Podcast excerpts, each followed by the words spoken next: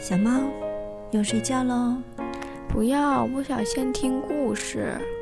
那你想听什么样的故事呢？我想听一个很长很长的故事。那我们一起听鱼蛋妈妈讲故事吧。好啊。那听完鱼蛋妈妈故事会就要睡觉喽。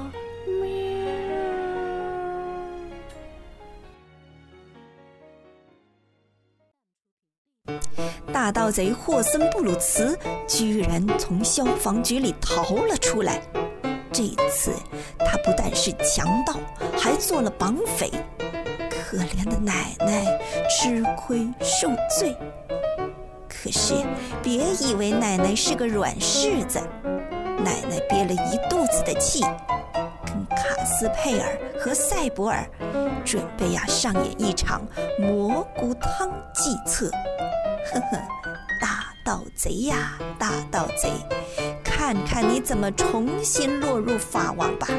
这回可有你好看的，小朋友们，我们赶快来收听《大盗贼霍森布鲁茨》的第二集《鲜美的蘑菇汤》。十八，目标正前方。开步走，过了早溪桥，卡斯佩尔和塞博尔就有一种感觉，似乎每向前一步，腿都会重半磅。现在回去还来得及，那是不是就为了给自己壮胆打气？他们俩儿玩起了转字眼儿的游戏，啊，这是他们平日里最爱玩的游戏了。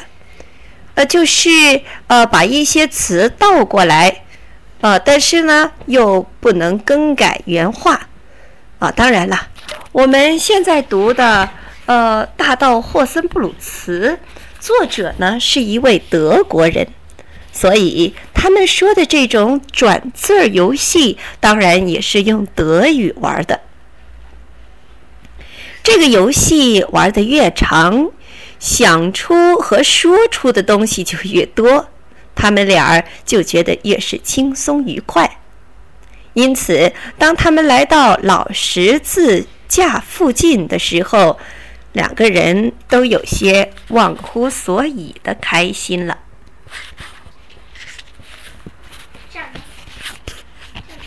嗯，可以，谢谢。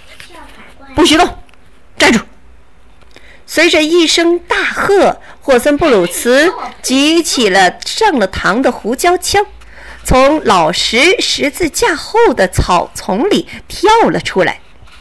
这一回，他就是一身强盗的装束，头戴着的还是他原先的黑帽子，插着那根弯弯的野鸡毛。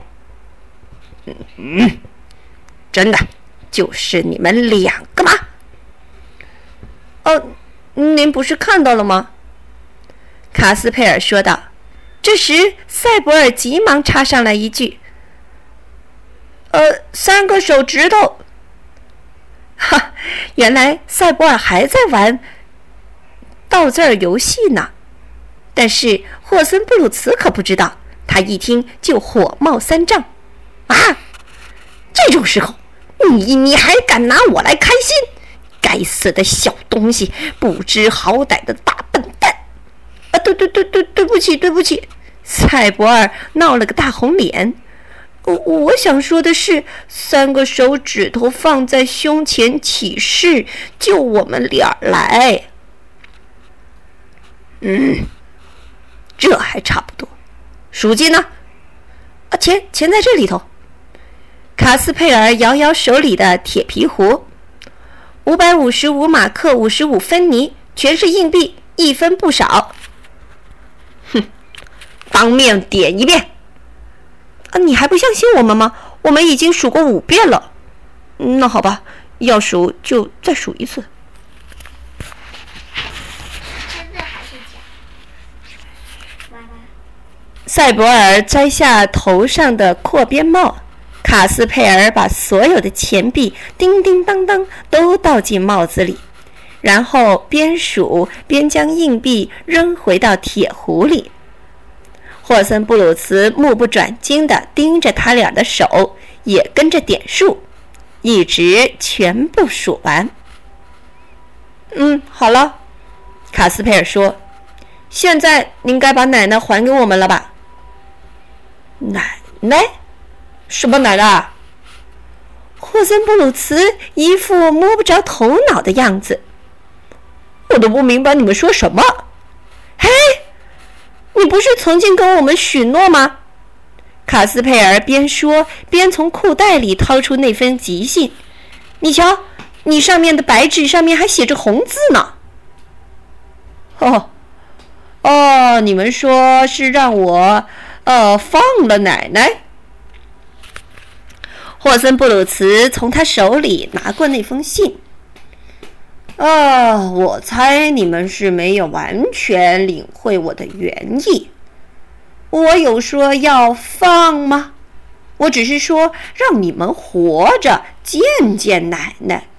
如果你们如数带着赎金来的话，就是。卡斯佩尔叫道：“我们带了赎金。一个人说话要算话。”哪怕是个强盗也不能例外。哼，是吗？霍森布鲁茨冷笑起来，他眯起左眼，张开胡椒枪的枪头。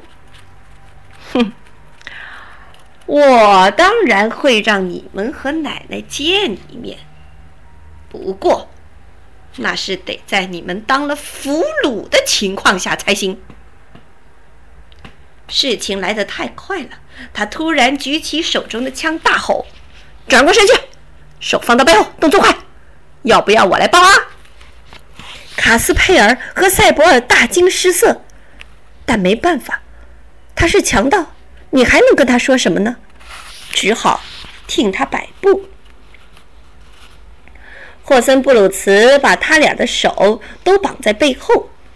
再用一根捆牛肚的绳子把他俩拴上，拴好了以后，他就说：“目标正前方，开步走。”而另一只手则拎着叮当作响的数金壶，拉着捆着牛绳的两个小朋友。大盗贼就这样。牵着卡斯佩尔和赛博尔走进了幽深的大森林。明天我们准时开讲，每天最多只能讲一节。明天故事很精彩，是鳄鱼狗瓦斯蒂。明天。收拾书包要快哦，小朋友们，今天的故事就先讲到这里，明天同一时间我们将继续讲，晚安。